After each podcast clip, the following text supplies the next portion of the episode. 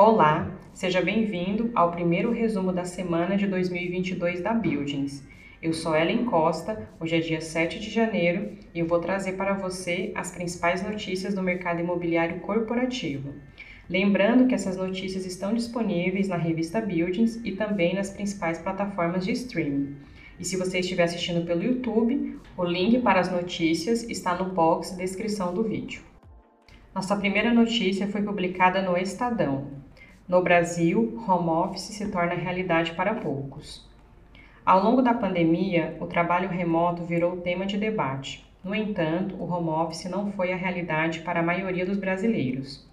Segundo um estudo do Instituto Brasileiro de Economia, o IBRE, da Fundação Getúlio Vargas, a modalidade à distância foi adotada por cerca de 10% dos trabalhadores no país, sendo que a concentração foi forte nas regiões mais ricas e urbanizadas, como São Paulo, Rio de Janeiro e Brasília.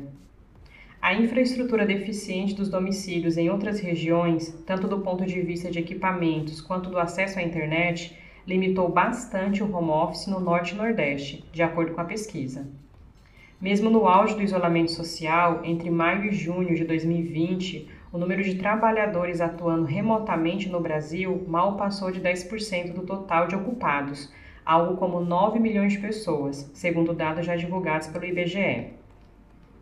Em novembro do ano passado, último dado disponível, o número caiu para 7,3 milhões de trabalhadores, apenas 8,7% do total dos ocupados, já considerando o gigantesco fechamento de vagas por causa da pandemia. A participação era ainda menor no Nordeste, 6,3%, e no Norte, 3,7%, mas maior no Sudeste, 11,3%, com destaque para Rio de Janeiro e São Paulo. O Distrito Federal, onde 18,9% do total de empregados em novembro de 2020 estava em home office, foi o campeão nesse quesito. Cerca da metade do pessoal em trabalho remoto em novembro de 2020 estava em São Paulo, Rio e Brasília. Esses números de trabalhadores em home office estão substancialmente abaixo do potencial. Seguindo metodologia dos americanos da Universidade de Chicago, o estudo do IBRE estimulou que o total de trabalhadores brasileiros empregados em funções que poderiam ser exercidas remotamente, entre formais e informais, era de 24,2 milhões, ou seja, 25,5% do total de ocupados em 2019.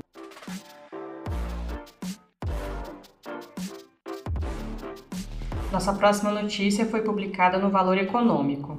XP compra a fatia da Suno e terá lugar no conselho. Com a aquisição minoritária do grupo Suno, anunciada na última quarta-feira, dia 5, a XP Inc. faz um novo lance na consolidação de negócios que nasceram sob o chapéu da análise de investimentos independentes, mas que já se espraiam por outras linhas de atuação. A transação envolve não só a Suno Research, principal fonte de receitas, como também as gestoras de recursos, os portais de conteúdo Suno Notícias, FIIs de fundos imobiliários e Funds Explorer, bem como a plataforma de dados financeiros Status Invest. A transação foi dividida em três partes, segundo Karen Luketic, sócio-diretor da XP. Numa venda secundária de ações, minoritários financeiros da Suno saíram do negócio. A segunda transe foi uma operação primária, que injeta efetivamente capital na empresa. A terceira frente envolveu a reorganização do grupo numa nova partnership aos moldes da adotada pela própria XP, em que 20 dos principais executivos estão integrados. De acordo com o executivo, abre aspas, eles ficam alinhados na holding, é dividir para conquistar e trazer mais valor para o cliente, e não ficar focado no curto prazo no imediatismo é um ecossistema que complementa a oferta que a XP tem para o cliente, com uma visão de longo prazo próxima da nossa, de empoderar a jornada do investidor, dar autonomia para ele ter acesso a múltiplos produtos financeiros e conteúdos. Fecha aspas. O executivo não abre o tamanho da participação adquirida nem o valor do negócio. Diz apenas que se trata de uma fatia minoritária relevante que prevê que a XP tenha assento no conselho de administração da Suno vai ajudar nas decisões estratégicas com fusões e aquisições e em novos negócios, mas não haverá ingerência no dia a dia da operação, assegura.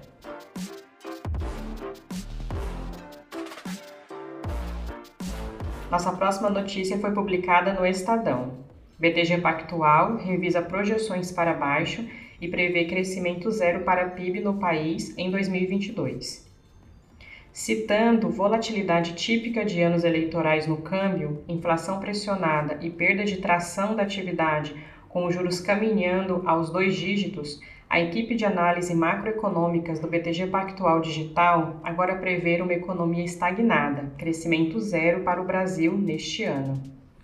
O banco revisou, em relatório publicado na última segunda-feira, dia 3, a previsão anterior que apostava em alta de 0,4% do PIB em 2022, ao mesmo tempo em que elevou de 4,6% para 5% a expectativa para a inflação medida pelo IPCA, inflação oficial, no ano, embora sem alterar a projeção de alta da Selic, ainda em 11,75%. O viés da previsão ao PIB é de baixa, ou seja, há a possibilidade de o prognóstico piorar. O BTG Pactual Digital revisou suas previsões após indicadores recentes frustrantes da indústria, do serviço e do comércio sugerirem que 2021 deixou uma herança estatística negativa para 2022. O BTG Pactual compara o momento com o de 2014 o BTG Pactual Digital compara o momento com o de 2014, ano marcado por inflação e juros altos, retirada de estímulos nos Estados Unidos e eleições no Brasil. No contexto em que a economia perde tração mais rápido do que se esperava, o maior impacto negativo deve ser sentido na indústria, mas a volta do setor de serviços também deve perder força, com alguns de seus segmentos não retornando ao nível pré-pandemia, Observam os analistas do BTG Pactual, Álvaro Frasson, Arthur Mota, Leonardo Paiva e Luísa Paparones, que assinam o relatório. O cenário de câmbio, acrescentam, deve seguir desafiador por conta das eleições e da alta dos juros nos Estados Unidos, onde o mercado já começa a precificar a possibilidade de quatro aumentos na taxa de Fed Funds neste ano. A expectativa dos analistas é de que o dólar ronde a cotação de R$ 5,60 ao longo de todo o ano de 2022, porém, com a volatilidade subindo consideravelmente a partir do segundo trimestre, quando a eleição presidencial, o principal evento do ano, ganhará maior destaque.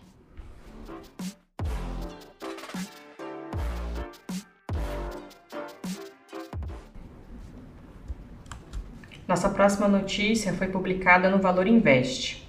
Busca por galpões segue elevada e puxa investimento. O segmento de galpões terá, em 2022, mais um ano aquecido, com investimentos bilionários e demanda elevada por locações diárias. Empresas de comércio eletrônico, varejistas e indústrias farmacêuticas seguem na linha de frente nas contratações de espaços e a busca por áreas para armazenagem, troca e distribuição de produtos desde a capital paulista, maior mercado do país, até outras praças como Minas Gerais, Bahia e Pernambuco.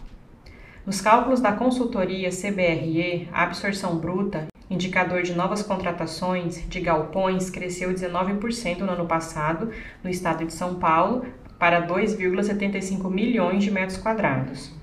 A absorção líquida, diferença entre áreas contratadas e devolvidas, teve expansão de 22% para 1,56 milhão de metros quadrados. Os números consolidados do Brasil ainda não foram fechados, mas a expectativa da CBRE é que a absorção bruta tenha ultrapassado 5 milhões de metros quadrados.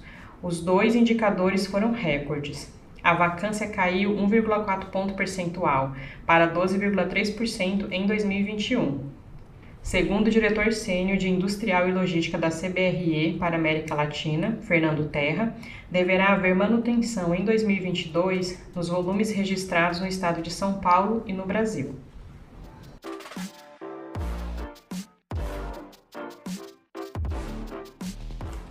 Nossa próxima notícia foi publicada no UOL. Como deve ser o novo normal no trabalho em 2022, segundo especialistas. Apesar das esperanças de muitos trabalhadores, o retorno ao trabalho presencial em tempo integral parece muito pouco provável, à medida que a variante Omicron posterga os planos de retorno ao escritório de milhões de trabalhadores. E considerando a forma como o mercado de trabalho atual aumentou o poder dos funcionários em muitos países, as estruturas de trabalho pré-pandemia provavelmente ficarão no passado. Embora pareça certo que isso vá acontecer, pouco ainda se sabe sobre como se dará a evolução do ambiente de trabalho em 2022. Nesta mesma época do ano passado, muitas pessoas esperavam que 2021 trouxesse um certo grau de estabilidade, talvez até o lento desenvolvimento do trabalho híbrido. Mas o surgimento de novas variantes do vírus impediu esses desdobramentos, e essa situação pode muito bem perdurar pelos próximos meses. Em meio às atuais circunstâncias em constante mutação, é difícil indicar onde poderemos nos encontrar daqui a 12 meses.